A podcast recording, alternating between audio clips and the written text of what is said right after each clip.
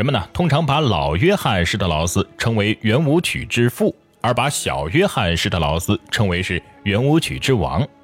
如果按照中国人的传统观念，这就是非常完美的子承父业了。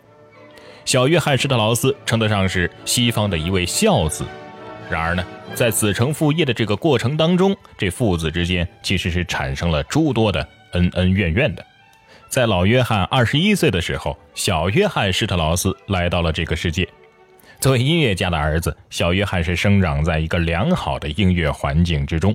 那些优美动听的音乐、充满神秘色彩的各种乐器，以及父亲指挥乐曲时的非凡的风采，从小就深深地吸引着小约翰施特劳斯。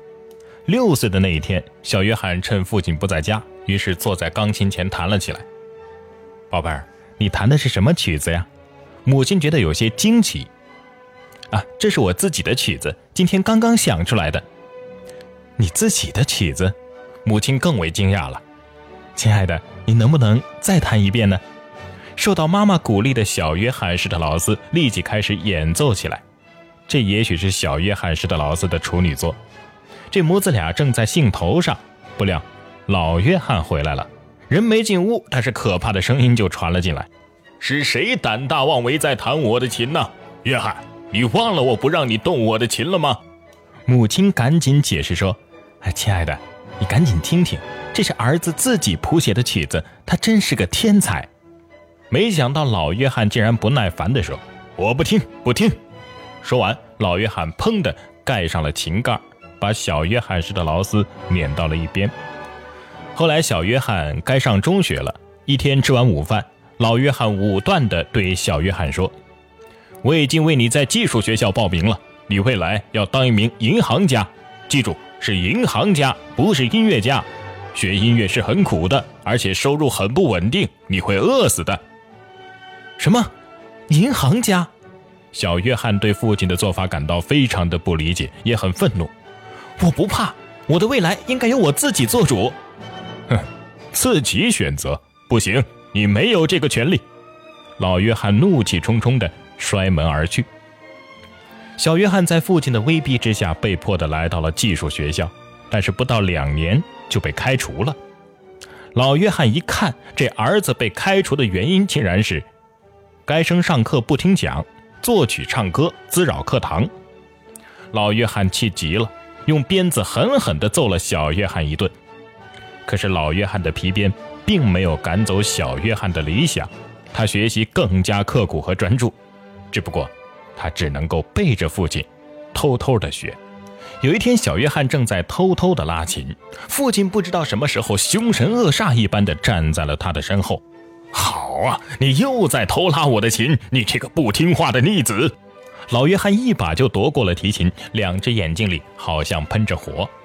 母亲闻声赶了过来，护住儿子：“亲爱的，别这样。约翰学音乐又不是什么坏事。要是能像你一样，像我，他能像我，你们俩都给我记住，这个世界上只有一个约翰施特劳斯，只有一个。”接着，老约翰暴跳如雷地用手指着小约翰说：“他只不过和我同名而已。”伟大的音乐家约翰施特劳斯只有我一个。小约翰的自尊心受到了极大的伤害，而伤害自己的人竟然是自己的父亲。小约翰的脸涨得通红，愤怒的火焰在胸中燃烧。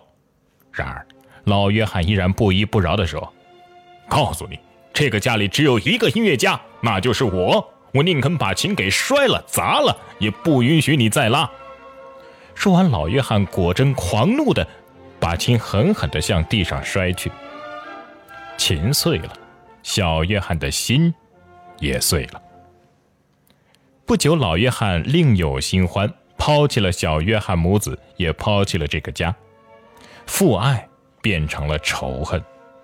为了儿子的音乐梦想，母亲用仅有的一点积蓄为小约翰买了琴。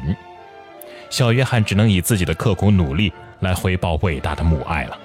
十九岁的那一年，小约翰终于组织了自己的乐团，并且开始四处去演出。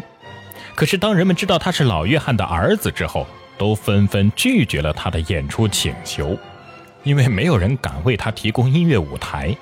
老约翰施特劳斯凭借自己在音乐界的巨大的影响力，强迫维也纳的各大剧院舞厅将小约翰拒之门外，与儿子水火不容啊！有一次，小约翰好不容易说服了一家音乐厅接受了自己的演出申请，不料老约翰知道以后，也到处张贴海报，宣布在儿子演出的同一天晚上，他也将举行一场盛大的音乐会。小约翰几乎绝望了，他万万没有想到，当自己的才华即将在维也纳得到展示的时候，跟自己过不去的，竟然是自己的亲生父亲。小约翰把内心的怨恨告诉了母亲，母亲开导他说：“妈妈知道你是一个有教养的孩子，绝不能为此和自己的亲生父亲作对，让世人笑话。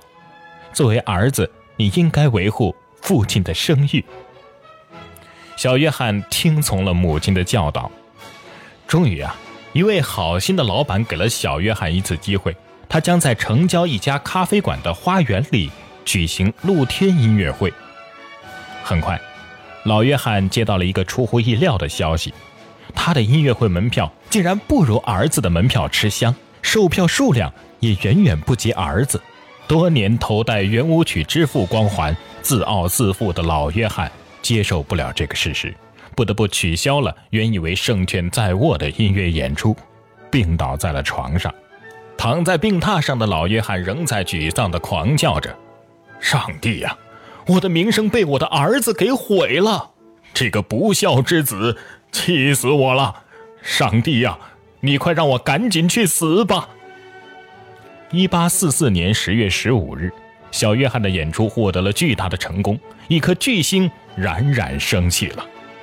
就在演出接近尾声的时候，小约翰施特劳斯郑重地宣布：“最后，我要为我。”并不在场的父亲献上一支曲子，因为没有他，就没有我的生命。如果不是他老人家创作的圆舞曲对我影响和启发，也不会有我今晚的音乐会。我的父亲永远是我崇敬的人。说罢，他指挥乐队演奏起老约翰施特劳斯极负盛名的莱茵河畔迷人的歌声。让人感动的是，在这首曲子的抒情部分。小施特劳斯特意的加上了一段令人陶醉的乐章，仿佛投入到亲人温暖的怀抱，享受着亲情的爱抚。在座的人都情不自禁的流下了眼泪。第二天，维也纳的报纸刊登了一条格外醒目的大标题：“晚上好，老约翰施特劳斯；早上好，小约翰施特劳斯。”后来，老约翰得知了儿子。演奏莱茵河畔迷人的歌声时，感人的情景，父亲的心终于被震撼了。他反思了这些年来对前妻和儿子的冷漠和无情，为自己的嫉妒深感愧疚。他终于明白，儿子的演出之所以大获成功，既是儿子天才音乐才华的绝妙展现，更是因为他以德报怨、不计前嫌的人格魅力，打动了观众的心呐。聪明一世的我，怎么糊涂到要和自己的亲生儿子计较高低胜负呢？懊悔使老实的劳斯老泪纵横，他决心给儿子道歉，与前妻和儿子和好。在老约翰生命的最后几年，他把自己多年来积累的创作经验毫无保留地传授给了儿子。为儿子后来创作出不朽的名曲《蓝色多瑙河》获得圆舞曲之王的艺术地位奠定了坚实的基础，而小施特劳斯用音乐感化父亲的佳话，也永远的载入了音乐史册。